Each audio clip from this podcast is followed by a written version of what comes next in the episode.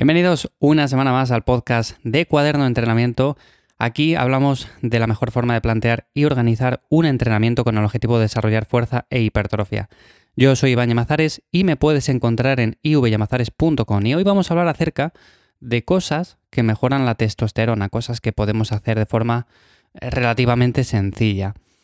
También tengo que decir algo antes de empezar con esta lista de cosas que podemos hacer y es que aunque es cierto que podemos mejorar la testosterona, se puede mejorar hasta unos límites naturales. O sea, cualquier cosa que leáis, cualquier cosa que os digan de con esto vas a aumentar la testosterona, bueno, pues puede que la aumentes, pero por ejemplo, si tienes unos niveles bajitos por tu estilo de vida, por las cosas que haces, por tu alimentación, bueno, pues es posible aumentarla, elevarla hasta un punto en el cual se encuentre en unos niveles eh, saludables, ¿no? Pero no quiere decir que la aumentes por encima de lo que diríamos algo normal, algo para lo cual tendríamos que utilizar eh, sustancias exógenas. Entonces, en ese caso, si queremos mejorar la testosterona, ¿qué cosas tienen un mayor impacto? Bueno, pues lo primero de todo, es algo bastante evidente, es que tenemos que minimizar cosas como por ejemplo el alcohol.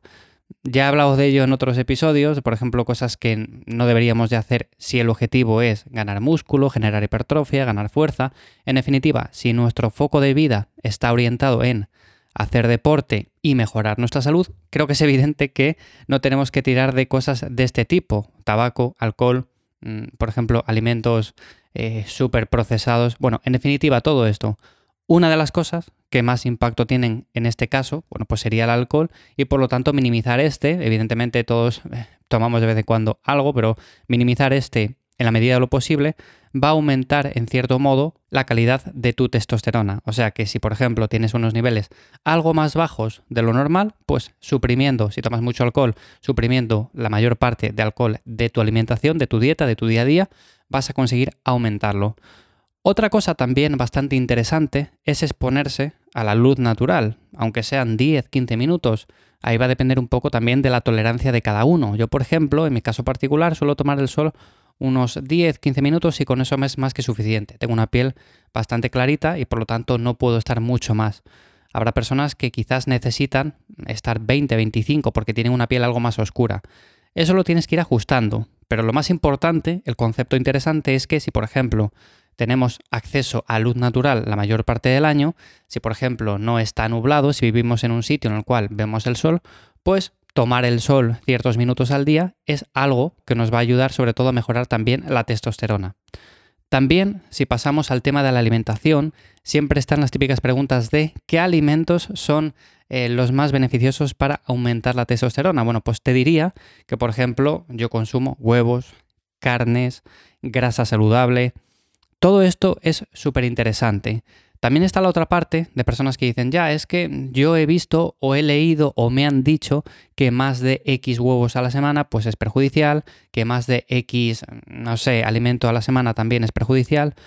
Yo, sinceramente, no comparto mucho esa opinión, básicamente porque estamos viendo cómo un gran porcentaje de la población se alimenta en un 90% con alimentos de pésima calidad día tras día, mes tras mes, año tras año, y parece que no hay mensajes en ese aspecto. Por ejemplo, si comes más de X alimentos de este tipo, pues vas a tener una peor salud. Parece que no vemos este tipo de mensajes en los medios públicos, pero sí que, por ejemplo, vemos, o por ejemplo, hemos leído muchas veces lo típico de si comes más de X huevos a la semana, pues te va a subir el colesterol, va a empeorar tu analítica y por lo tanto vas a tener más problemas a nivel cardiovascular y todo esto. Bueno, pues a día de hoy podemos ver cómo personas que realizan una actividad diaria, que se alimentan bien, que comen bastantes más huevos de los que se recomiendan a la semana, pues tienen una buena salud.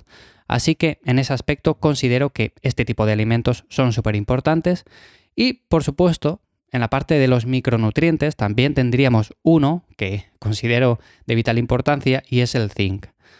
Aquí, además de los alimentos anteriores, te diría que, por ejemplo, lo podemos encontrar en frutos secos, cereales integrales, en frijoles, en productos lácteos, todo este tipo de cosas, si las añadimos semanalmente, también van a ser un buen aporte de zinc, no solamente los huevos, las carnes, la grasa saludable. Entonces, todo esto va a apoyar ese aporte extra de zinc y si al final, por lo que sea, vemos que no somos capaces de llegar a una cantidad mínima, pues siempre podemos suplementar con unos 30 miligramos de zinc. En este caso, por ejemplo, cualquier aplicación de registro de macros normalmente te va a decir también, aparte de las calorías, los carbohidratos, las proteínas, las grasas, te va a decir los micronutrientes. Así que simplemente se trata de registrar todas las comidas que hacemos ahí e ir viendo en qué nos quedamos un poco bajitos y en qué cosas estamos llegando de manera más que suficiente. Entonces, simplemente en esas cosas que o bien nos quedamos cortos o bien no llegamos, pero ni de lejos, es simplemente decir, bueno, pues qué cosas puedo incluir en mi alimentación o si veo que mi alimentación es más o menos buena, pues incluir algún tipo de suplemento de este tipo. Luego también otra cosa que influye bastante en la testosterona sería el porcentaje graso. Aquí siempre hemos visto cómo, por ejemplo, un porcentaje graso demasiado elevado pues perjudicaba la testosterona y siempre se ha dicho que mantenerse más magro pues mejoraba esta pero tampoco nos vamos a ir al extremo de decir, es que necesitamos mm, un 8% de grasa para mantener unos buenos niveles de testosterona, porque tampoco es así.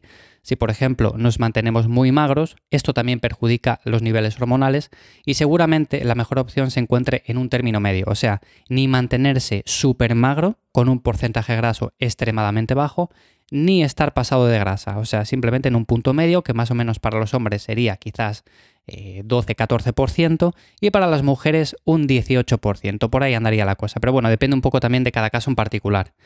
Y por último, lo más importante, que lo he dejado para lo último, pero porque también es lo más importante y que parece que no caemos en ello a veces, la parte que hay que cumplir para mejorar la testosterona es sí o sí entrenar con pesas. O sea, está muy bien la actividad diaria, el hacer cardio, el moverse, todo esto, alimentarse bien, descansar lo suficiente, tomar el sol, pero luego tenemos que entrenar. ¿Por qué? Porque si tú construyes masa muscular, minimizas tu estrés, duermes al menos 7 horas, eh, tomas la luz del sol, tienes más o menos ese porcentaje graso del 10 al 15, o si eres mujer, un poco más, y consumes suficientes alimentos naturales, vas a tener mejor testosterona que el 90% de la población. Esto es así, ¿por qué? Porque la mayoría de la población no hacen esto, no entrenan con pesas, tenemos trabajos muy estresantes, dormimos muy poco, no nos exponemos al sol, nos alimentamos muy mal, en definitiva, tenemos muy poca testosterona. Así que haciendo estas simples cosas, que parecen simples, pero evidentemente hay que empezar con el hábito, si todavía no se ha empezado, pues hay que empezar poco a poco,